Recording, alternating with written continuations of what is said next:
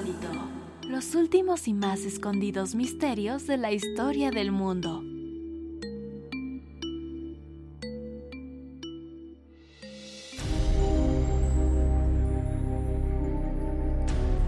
Las desapariciones de personas siempre serán un tema profundamente sensible para la sociedad.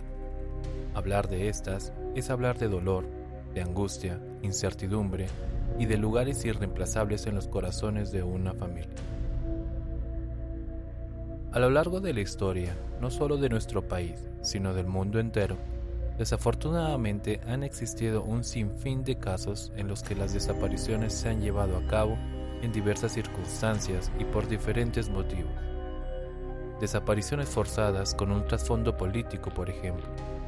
Personas perseguidas por algún régimen en su mayoría, que de un momento a otro el mismo poder en turno se vale de todo el aparato represor del Estado para de manera impune eliminar el rastro de sus detractores y en la mayoría de los casos eliminar hasta su misma existencia.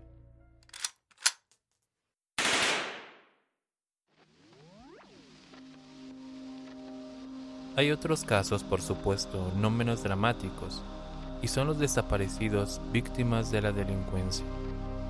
Gente que ha tenido la desdicha de toparse con criminales y o sociópatas que en el mejor de los casos los privan solamente de su libertad y en el peor simplemente acaban con sus vidas. Hechos sin duda lamentables y en los que esperamos algún día todos ellos se logren aclarar a la luz de la justicia.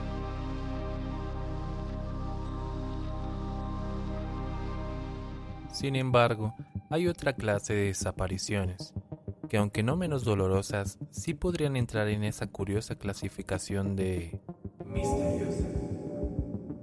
Y es que existen casos documentados en los que individuos comunes y corrientes se han esfumado de la faz de la Tierra en circunstancias extrañas y extraordinarias, sin dejar un solo rastro, dejando con ellos un halo de misterio, interrogantes abiertas y miles de teorías al respecto. Uno de estos es el caso de David Lang, un estadounidense del siglo XIX y del que hasta el día de hoy distintos investigadores de lo paranormal, expertos en ufología, la misma policía e incluso geólogos siguen sin poder tener una conclusión clara al respecto en su caso. Lang era un granjero de Tennessee como cualquier otro. Vivía una vida común y tranquila haciéndose cargo de su granja al lado de su esposa y sus dos hijos, el pequeño George de 8 años y Sarah de 11.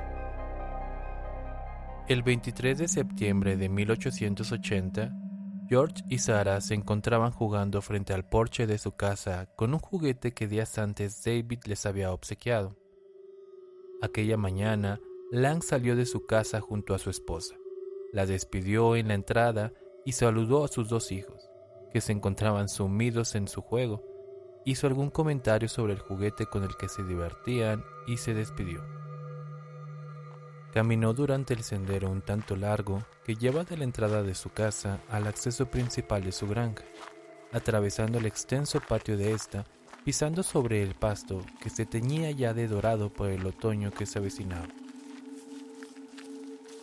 En aquel instante, el juez del condado, August Peck, y el cuñado de David Lang, vecinos suyos y testigos claves en este caso, se dirigían por el camino colindante con la granja de Lang según el testimonio del juez Peck, vio venir a David caminando por el sendero que iba de la casa de este a la entrada de su granja, a menos de 100 metros.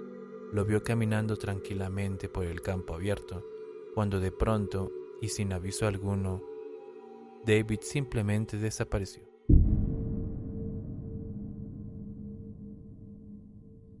Se había esfumado como un truco de magia, sin dejar rastro alguno y a los ojos del juez, su cuñado y de su esposa. Esta última, junto con ambos hombres, se dirigieron de inmediato hacia el lugar en donde se había esfumado la persona de Lang. El lugar era, como ellos lo mencionan, un campo abierto, sin árboles, maleza, piedras o cercos que pudieran ocultar el cuerpo de Lang. había simplemente un pasto corto que crecía alrededor de no más de 20 centímetros. Al principio, pensaron que David hubiera podido haber caído en una grieta o pozo, pero al llegar a la zona encontraron solo pasto y tierra. Ningún tipo de grieta o agujero en donde pudiese haber caído. El caso comenzaba a ponerse extraño.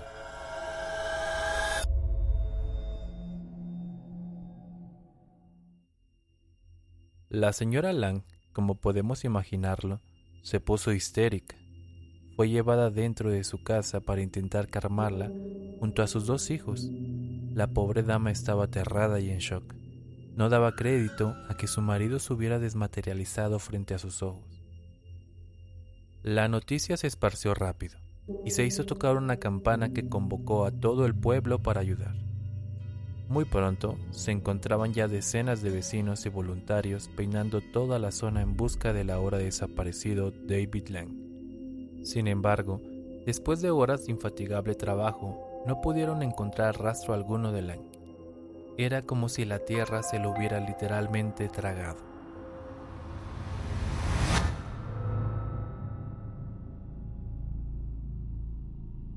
Tiempo después, el caso siguió abierto. La policía local inició investigaciones, interrogó a los testigos, tomaron muestras de las prendas de David y se utilizaron sabuesos para intentar rastrear su aroma. Pero nada. Los sabuesos al entrar al perímetro en donde había desaparecido salían despavoridos, como si algo o alguien les causara terror.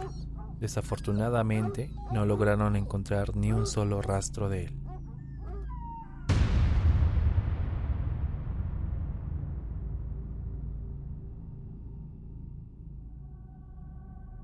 Algunos meses después, un geólogo enterado del caso y que quiso explorar la zona, solo logró encontrar algo nada relevante para el caso. Rastros de piedra caliza rocosa unos pocos centímetros bajo tierra y algunas acumulaciones de cuarzo entre la tierra. Sin embargo, no logró hallar alguna fractura, gruta o hueco en el lecho de la roca que pudiera indicar que Lang habría caído por ahí. La búsqueda se extendió durante un mes más sin éxito alguno. Los buscadores y curiosos enterados del caso estuvieron rondando la zona por un tiempo más sin encontrar algo que pudiera abonar al caso. Un año más tarde, justo en el mismo lugar en donde David Lang había desaparecido, el pasto había empezado a crecer con una espesura extraña. Tenía unos 20 pies de diámetro y formaba casi un círculo perfecto. Ningún animal se acercaba a esa zona, siendo que había mucho pasto por comer, y además parecía estar libre de insectos, como si un repelente invisible cubriera el sitio.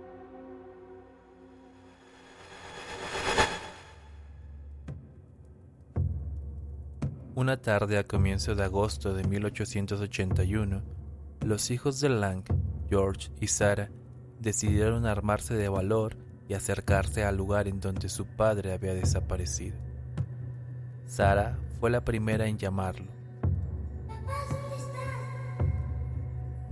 La primera vez no hubo respuesta.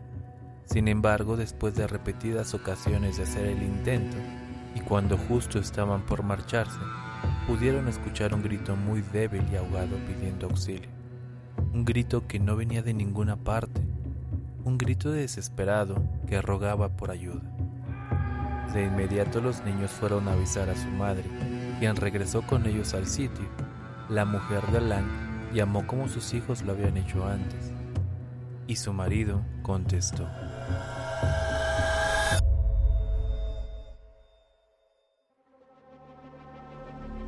Durante varias semanas la familia volvió al lugar y cada día cuando ellos llamaban la voz de su padre respondía cada vez más débil. Se iba poco a poco apagando hasta que finalmente no hubo más respuesta.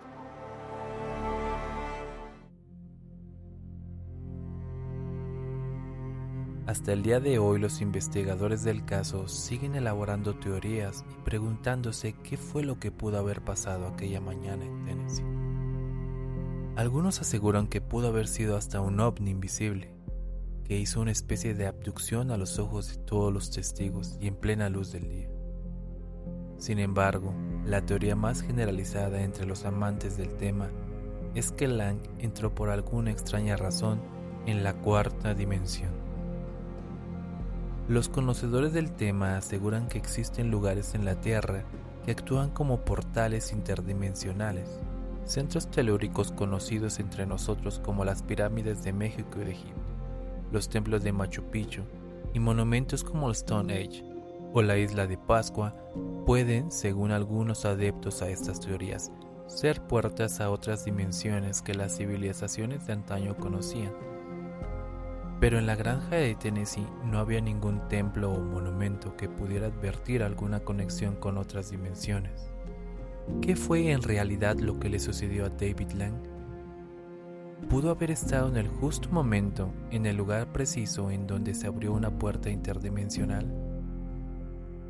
Quedó atrapado en alguna especie de limbo debido a las reacciones de energía que proporcionó alguna especie de punto telúrico que se suscitó en su granja en Tennessee. O quizás su desaparición tenga algo más que ver con el ámbito paranormal. Este es un caso sin duda interesante y enigmático, en el que los amantes del tema esperamos algún día pueda haber una respuesta. Un suceso sin duda digno del rincón de lo insólito.